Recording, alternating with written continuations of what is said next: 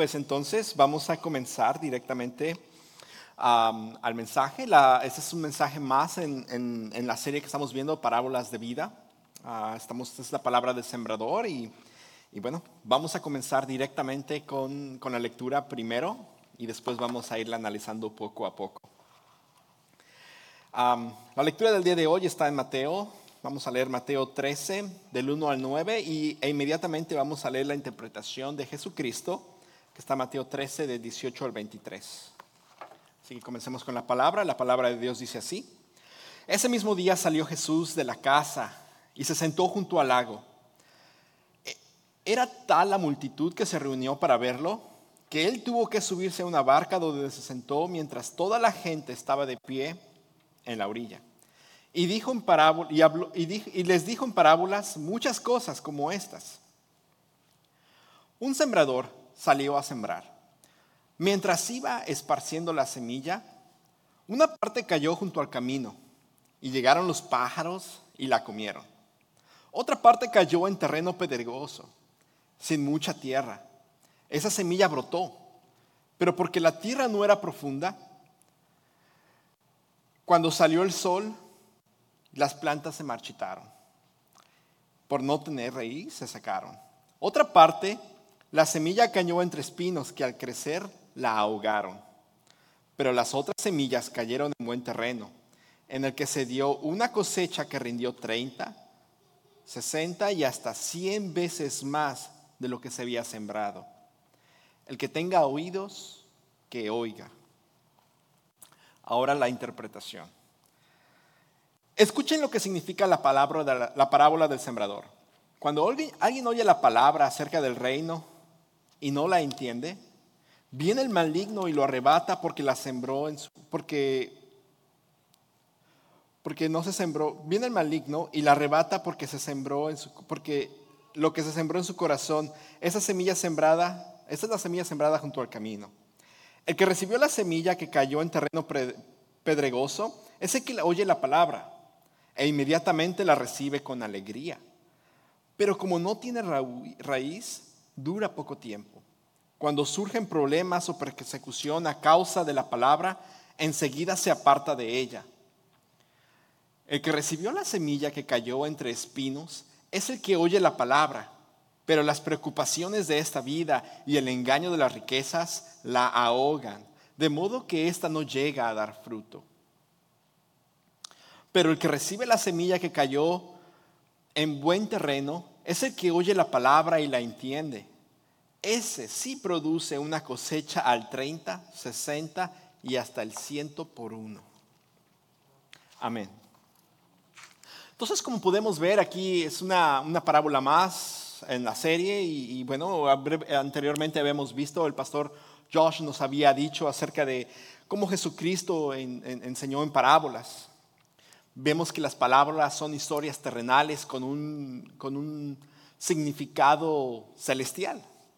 Como las palabras siendo historias las usó mucho Jesucristo porque ofrecen maneras de enseñar para, para, quitar las distracciones, porque estamos escuchando una historia, queremos ver lo que dice, queremos saber más.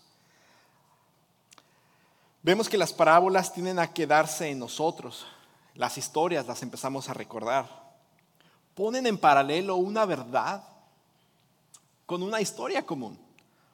Y al final la, verdad es revelada a través de la historia. Despiertan nuestra curiosidad y nuestro interés por algo. Las escuchamos. También el pastor mencionó que las parábolas nos hacen cuestionar a nosotros lo que creíamos que ya sabíamos. Muchas veces tenemos cosas que creemos que son de cierta manera y no las cuestionamos porque siempre hemos sabido que son, son verdad, cuando muchas veces no lo son. Ah, entonces una parábola nos, nos muestra la verdad a través de esas, esas cosas que nosotros creemos que estaban correctas. Hemos aprendido que, bueno, en todas esas palabras se habla del reino de los cielos.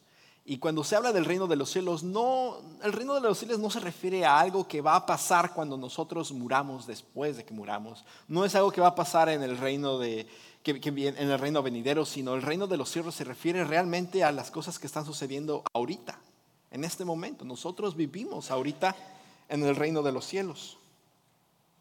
El reino de los cielos nos presenta una nueva manera de vivir, una nueva manera de pensar. Son las cosas que pasan en el mundo ahora antes de que Cristo regrese por nosotros. Hemos visto hasta ahorita tres parábolas. Vimos la parábola del tesoro escondido que trata acerca del valor del reino de los cielos. Vimos la parábola del trigo y la cizaña, que habla acerca de la separación y la exclusividad del reino de los cielos. Luego vimos la parábola de la mostaza, que trata acerca del potencial del reino de los cielos. Ahora, esta parábola, la parábola del sembrador, se refiere más bien al efecto del reino de los cielos. Antes de comenzar el análisis de la parábola, vamos a tratar de entender cuáles son los significados de algunos de los elementos presentados en esta parábola. Primero tenemos al sembrador, el cual es, es Jesucristo. También tenemos la semilla, la cual es la palabra de Dios o su evangelio. La semilla tiene poder, tiene poder para cambiar vidas. Cuando es plantada y cultivada y regada en, un, en una tierra, en un terreno que está listo para recibirla. Tenemos a los pájaros, los cuales representan al enemigo, al mismo diablo, ciertamente. Tenemos a la tierra, la cual representa a nosotros, nos representa a nosotros, a nuestros corazones nosotros recibimos la palabra de Dios en nuestros corazones.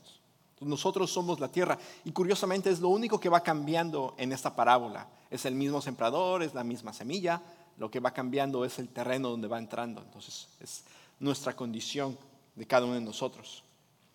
También tenemos los, espinos, los cuales representan las preocupaciones de esta vida. Entonces, Tomemos esto en cuenta mientras vamos leyendo la, parábola y la vamos analizando para que vayamos entendiéndola más fácilmente. Aquí vemos el primer tipo de tierra, el camino. Entonces vamos a leer, voy a leer el Mateo 13, 18 y 19. Y luego inmediatamente voy a leer la interpretación de Jesucristo. La palabra de Dios dice así, y les dijo en parábolas muchas cosas como estas. Un sembrador salió a sembrar. Mientras iba esparciendo su semilla, una parte cayó junto al camino y llegaron los pájaros y se la comieron. Luego mismo Jesucristo dice, cuando alguien oye la palabra acerca del reino y no la entiende, viene el maligno y la arrebata. Y arrebata lo que sembró en su corazón, esta semilla sembrada junto al camino. Quiere decir que esa semilla inmediatamente no es tomada, sino es arrebatada, arrebatada por los pájaros, por el enemigo. Ciertamente en este tiempo pues, estamos pensando en el camino, el camino, la gente camina por ahí. Y cuando la gente camina y camina y camina en un lugar, ese lugar se hace cada vez más y más duro, y más y más duro. Y cuando cae la semilla en un camino que está duro, la semilla nunca va a entrar en, en la tierra. ¿Y qué va a pasar? Va a quedar expuesta. Entonces, obviamente vienen los pájaros y ven que es comida para ellos y se la llevan. Entonces, es lo que sucede ah, cuando queda en el camino. Tenemos los, tenemos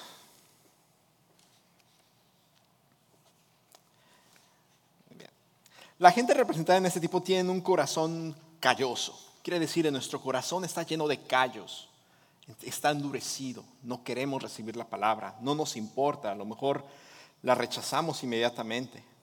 Nos es indiferente la palabra. Rechazan la palabra de Dios y no la reciben por consiguiente, porque entonces por consiguiente no penetra en su alma. Cada uno queda como si nunca hubiera estado ahí. No hay transformación de vida, simplemente se va. Para ellos. También es, esta palabra, la palabra que cae ahí, este tipo de personas son como personas que a veces vienen a la iglesia y se, ser cristianos, pero ciertamente no es una fe, no, no, reciben la palabra con fe, sino que esa fe se convierte en una fe intelectual, donde ellos precisamente escuchan y vienen a la iglesia y están aquí, pero esa palabra no tiene impacto en sus vidas. Muchas veces la iglesia se convierte como en un club social y, ahí queda, nada más.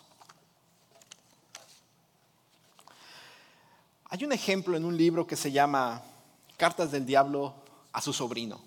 Es un libro que es de C.S. Lewis, un, un, autor cristiano, muy prolífico, por cierto. En la primera carta de este, de este libro, que es un libro como las cartas del diablo, que le está diciendo a su sobrino para hacerle saber cómo hacernos caer a nosotros. Entonces en esta carta se dice una historia de un hombre ateo que está en una librería. Es ateo, no cree en Dios, pero de repente empieza a considerar la posibilidad de que Dios exista. Y este, y este, este diablo que se llama Screwtape se empieza, empieza a entrar en pánico y dice, no, ¿cómo es posible? Este es mi ateo, yo lo, lo mantengo siendo ateo y empieza a pensar en esto, tengo que hacer algo, ya sé, su debilidad es la comida, le voy a empezar a decir que tiene hambre, que es bueno comer. Y sí, ya era tarde y le empieza a decir esto y la persona empieza a considerar a, comer, entonces le dice el diablito, ve y come y entonces el, el, el angelito le dice del otro lado, dice, este tema es mucho, muy importante. ¿Por qué no mejor comes más tarde. Aborda el tema. Y entonces el diablito le dice, no, no, no, no. o dice, claro, es muy importante. Tan importante que sería mejor que fueras, comieras de una vez y regresaras después, más adelante, con, con una mente fresca para que veas este tema. Y finalmente es lo que decide hacer esta persona. Sale, va pasando los escalones en esa librería cuando entonces empieza a escuchar al muchacho decir las noticias, porque esto es en los 30 o 1920, 30, 40, ¿sí? Escucha las noticias, ve el camión que tiene que pasar y se distrae totalmente.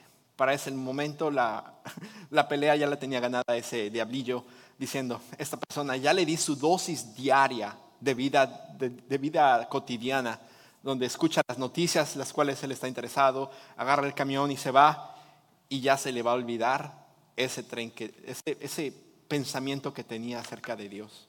Y de esa manera eh, el diablo nos empieza a meter cosas en la mente cuando queremos hacer algo bueno, cuando queremos escuchar la palabra, cuando queremos orar por alguien. Algo, algo se nos viene y nos quita esa semilla que teníamos planeada a tratar de germinar y al final la perdemos. Entonces es cuestión de, nosotras, de nosotros siempre tener en mente que debemos seguir a la palabra de Dios y tener que quitar esas distracciones. Luego tenemos el segundo tipo de, terreno, es el terreno pedregoso. Dice la palabra así, mientras iba esparciendo la semilla, una parte cayó junto al camino y llegaron los pájaros y se comieron. Esa fue la primera parte. La segunda dice, otra parte cayó en terreno pedregoso, sin mucha tierra. Esta semilla brotó pronto porque la tierra no era profunda. Pero cuando salió el sol, las plantas se marchitaron y por no tener raíz, se secaron. Entonces tenemos lo que Jesucristo dijo acerca de esas personas. Dice, el que recibió la semilla que cayó en terreno pedregoso, ese que oye la palabra e inmediatamente la recibe con alegría. Pero como no tiene raíz, dura poco. Cuando surgen problemas o persecuciones a causa de la palabra, enseguida se apartan de ella y ahí lo dejan. El terreno pedregoso no puede ser preparado para ser cultivado ni puede ser fertilizado. Solo son piedras. Y aquí en Palestina, estas piedras, abajo de las piedras no es que había tierra. Hay, hay piedra caliza, hay roca caliza, no hay nada abajo, solo hay piedritas y más piedras abajo. Y si una, una semilla cae sobre esto, ¿qué va a pasar? Cuando va a tratar de germinar, lo único que va a hacer es empujarse, empujarse hacia arriba, porque va a agarrar pura piedra. Y en cuanto se empuja hacia arriba, ¿qué va a pasar? Nada.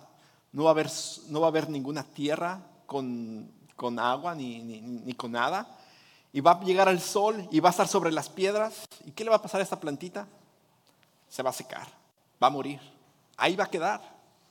Sí, comenzó rápido a salir, pero va a quedar, no hubo nada. La matará al sol porque la ramita, a la ramita pues no, no tiene tierra húmeda. Ese sol son las dificultades, entonces la gente luego escucha la palabra, vienen las dificultades y se separan. Llegan y ya dicen, no, tengo que arreglar esto primero. Gente representada en ese tipo de tierra tienen un corazón casual. La gente así recibe la palabra con gozo y júbilo, con una respuesta emocional, pero no permiten que la palabra penetre en sus corazones, pues es muy superficial. Entonces cuando la persecución y los problemas llegan y comienzan a experimentar lo que significa realmente llevar tu cruz y seguir a Jesucristo, se marchitan tristemente. Ellos suelen hacer solamente oidores de la palabra y no hacedores de la palabra. Santiago nos habla de esto en Santiago 1.23, que dice, el que escucha la palabra pero no la pone en práctica, es como el que se mira, mira su rostro en el espejo y después de mirarse se va y se olvida enseguida de cómo es. La semilla no puede producir fruto porque no tiene raíz. La persona no, si la persona no lee, no estudia la palabra, el cual permite construir un buen cimiento en su fe, pues entonces, ¿qué va a pasar? Se va a marchitar esa palabra, esa, esa, esa, eso que empieza a salir. La semilla no puede producir fruta porque no tiene raíz. Si la persona no lee, no estudia, nada va a suceder. Se desvanece con el tiempo. Solo fue algo emocional, pero esa emoción con el tiempo se desaparece. Yo no sé si ustedes alguna vez han conocido a alguien que ha tenido una conversación increíble, está llena de emoción, comienza a servir al Señor y después empieza a tener problemas porque Satanás nos va a traer problemas. Cuando vea que estemos pensando, acercándonos al Señor, nos va a atacar. ¿Y qué va a pasar? Nos vamos a empezar a salir de ahí. No debemos dejar que eso nos pase. Necesitamos introducirnos de la palabra, escudriñarla y dejar que penetre en nuestra mente, en nuestros corazones, para que podamos estar, para cuando los problemas lleguen, nosotros podamos estar bien cimentados en el Señor. Es como esa historia del hombre necio y el hombre sabio que uno construyó su casa sobre la roca y el otro sobre la arena. Y, a los dos les llegaron cosas, les pasaron cosas, pero el que estaba sobre la, la roca que pasó pudo continuar, porque estaba cimentado en Cristo, porque podía recordar la palabra del Señor, las promesas que están en su palabra para con nosotros. Entonces es importante siempre alimentarnos con la palabra de Dios. Ahora tenemos el tercer tipo de tierra, que es entre espinos. Y creo yo que es lo que más nosotros, pienso yo, podemos, podemos tener más problemas con este. Voy a leer lo que dice la palabra. Otra parte de la semilla cayó entre espinos que al crecer la ahogaron. Luego dice Jesucristo, el que recibe la semilla que cayó entre espinos es el que oye la palabra pero las preocupaciones de esta vida y el engaño de las riquezas lo ahogan, de modo que ésta no llega a dar fruto, tristemente. Sabemos que una planta necesita espacio para crecer y ser fructuosa, pero cuando hay espinos o hierba, estas ahogan el crecimiento de la planta y no producirá fruto.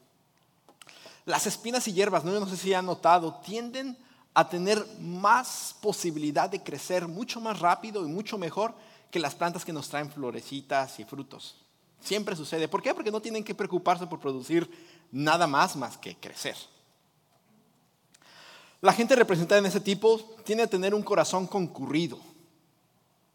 Una persona en este tipo de corazón recibe la palabra, puede desarrollar raíz, pero las espinas, las cuales son las preocupaciones de la vida, el, engaño de la riqueza, las distracciones que muchas veces nosotros nos ponemos a nosotros mismos, empiezan a ocupar nuestra mente, nuestros corazones, previniendo nuestro crecimiento espiritual y así la habilidad de para nosotros producir un fruto, fruto para el Señor. Así que desarrollamos un corazón dividido. Entonces esas palabras comienzan, esas personas comienzan a darse cuenta que con tantas cosas que hacer, ya no tienen tiempo para ir a la, para ir a la iglesia, escuchar la palabra, para orar, para leer la palabra, aún en sus propios hogares.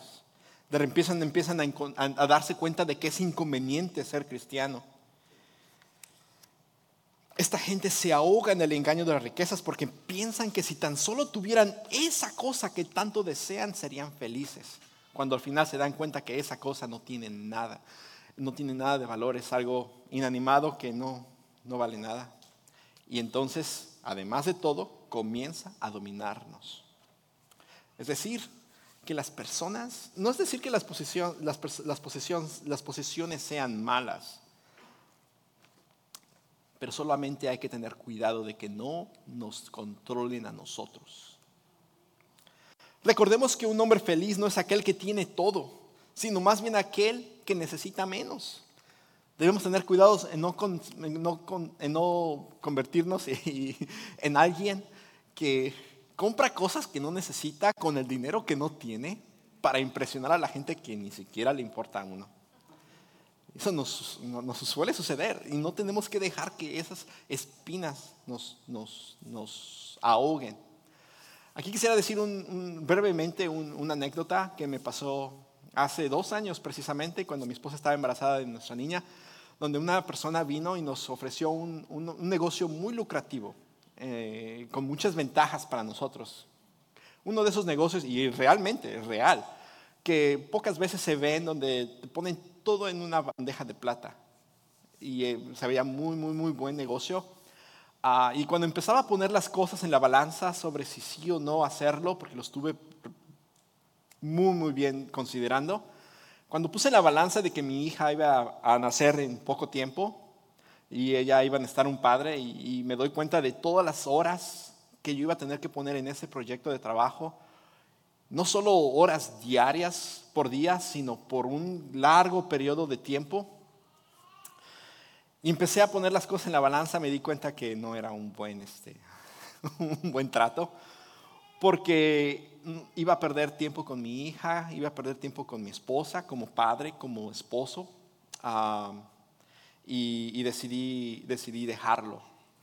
Pero, pero el enemigo intentó poner espinas cerca de mí iba a ser finalmente, ese proyecto solamente me hubiera ahogado en trabajo, trabajo que ni siquiera es necesario, porque Dios nos ha, nos ha, bendecido en gran manera. Así que hasta ahora hemos visto tres tipos de tierras. Miremos atentamente. Para el camino, el enemigo fue el diablo. Para el lugar pedregoso, el enemigo fue la carne. Para los lugares espinosos el enemigo fue el mundo y todo lo que nos ofrece. Ahora vemos la interpretación, ahora vamos a ir al cuarto tipo de, tierra, que es el buen terreno. Voy a leer lo que dice la Biblia sobre este. Pero otras semillas cayeron en buen terreno, en el que se dio una cosecha que rindió 30, 70 y hasta 60 y hasta 100 veces más de lo que se había sembrado. La interpretación dice, pero el que recibió la semilla cayó en buen terreno, que es el que oye la palabra y la entiende. Este sí produce una cosecha al 30, 60 y hasta el 100 por uno. Es decir, es muy fructifica, produce frutos. Cuando una planta está en buen terreno es porque está preparado y fertilizado e irrigado. Cuando la tierra tiene luz, aire y espacio, créanme que va a va a germinar y va a haber frutos. La gente en este tipo de tierra tiene un corazón convicto o convencido. Tienen a ser personas que no solo reciben la palabra de Dios, sino también la permiten desarrollar raíces al escudriñar la palabra de Dios, creyéndola y obedeciéndola. Estas personas muestran frutos y los producen en diferentes tipos y a diferentes niveles. Unos más, otros menos, pero ciertamente todos producen frutos. Algunos de esos frutos incluyen, los voy a listar, el fruto de la santidad, que es donde nosotros tratamos de ser más como Cristo. Lo vemos en Romanos 6, 21. Ganar almas para el Señor es otro fruto, Romanos 1, 13. Vemos los frutos del Espíritu que vemos en Gálatas 5:22, que son amor, alegría, paz, paciencia, amabilidad, bondad, felicidad, humildad y dominio propio. También tenemos, mostramos frutos al nosotros darle cuando damos al Señor. Cuando tenemos buenas obras, en Romanos 15, 28, en, en Colosenses 1, 10, y el fruto de, nuestra, de nuestros labios en alabanza, como vemos en Hebreos 13, 15. Ahora, ciertamente ya vimos los diferentes tipos de terrenos que hay, vimos lo que puede suceder en cada uno de ellos, pero todo esto que estamos analizando ahorita no es necesariamente para, para juzgar a los demás, decir fulanito y paranganito son de esa manera o así, sino es para nosotros. Esto es para que cada uno de nosotros analicemos internamente dónde nosotros estamos en, nuestra, en nuestro camino con el Señor. No es para los demás, sino es individual. Nos podemos dar cuenta que al escuchar la palabra podemos rechazarla rotundamente, podemos también llenarnos de emoción por la palabra, pero después alejarnos cuando vienen los problemas.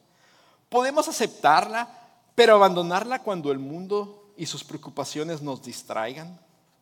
Podemos, o también, finalmente, podemos tomar la palabra por completo y obedecerla para crecer personalmente mediante el fruto que nosotros produzcamos. Ahora, no es que lo vayamos a hacer a un 100%, porque ciertamente esto no, no es posible.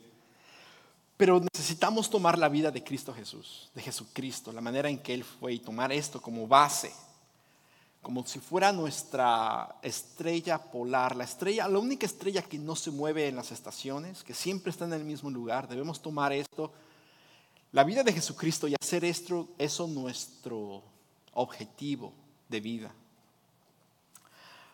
como si fuera una guía definitiva hacia nuestro propósito para con Dios. Siempre debemos tener presente el hecho de que vamos a fallar y, y reveras que vamos a fallar. Pero la gracia de Dios nos cubrirá y nos permitirá levantarnos de nuevo para seguir luchando y alcanzar ese propósito para el cual Dios nos trajo aquí, porque estamos aquí todos por algo. Por esa manera, eh, con eso termino con eso termino. me gustaría pedirles que hiciéramos una oración, que inclináramos nuestro rostro y que preparemos nuestros corazones para hacer una oración. La verdad, ciertamente yo no sé dónde están cada uno de ustedes en su camino con Cristo. Solo ustedes saben, Dios lo sabe. Pero sea donde sea que ustedes estén, quisiera que pedirles que analicen sinceramente, justo ahorita, ¿dónde están ustedes con Dios? ¿Qué es lo que Dios espera de, ustedes y dónde están ustedes en su, en su camino con Dios? ¿Qué tipo de, tierra son ustedes en este momento?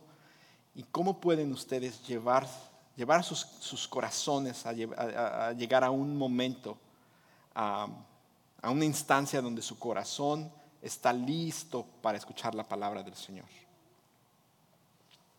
Si usted quisiera unirse a una oración conmigo, puede, si quiere, levantar su mano y, podemos orar con usted, por usted. Quisiera que en este momento, muchas gracias, amén. Quisiera en este momento, amén, amén, gracias. Perfecto, que cada uno de ustedes, ahí donde están sentados, hagan una oración muy personal con Dios. Y que en esa oración ahorita le pida al Señor, primero, que perdone sus pecados que somos pecadores. Pídale al Señor que le dé fortaleza para convertirse en buen terreno en su corazón, para que su terreno esté listo y preparado para esa semilla del Señor. Que esa semilla germine en usted, que desarrolle raíces, que le ayude a crecer y después le dé fuerza para también producir fruto para el Señor. Pídale que no permita que el enemigo tome su semilla, ni que la carne o la persecución atrofie sus raíces. Pídale que, que prevenga que ni el mundo ni sus preocupaciones ahoguen su crecimiento o que ahoguen el fruto para el Señor. También considere darle su vida o rededicar, rededicársela al Señor en obediencia, tal como lo hizo Cristo en el Calvario por el pago por nuestros pecados. Finalmente también agradezcale al Señor por su gracia y misericordia infinita en su vida. Son las cosas que nos permiten seguir adelante a pesar de nuestros errores, seguir adelante para el Señor. Ofrézcale esta, esta oración como una, una ofrenda al Señor, para que usted pueda rededicar su vida y seguirla y ser más como Cristo y, y escuchar la palabra, producir frutos para el Señor. Pídale esto en el nombre de Cristo Jesús. Amén.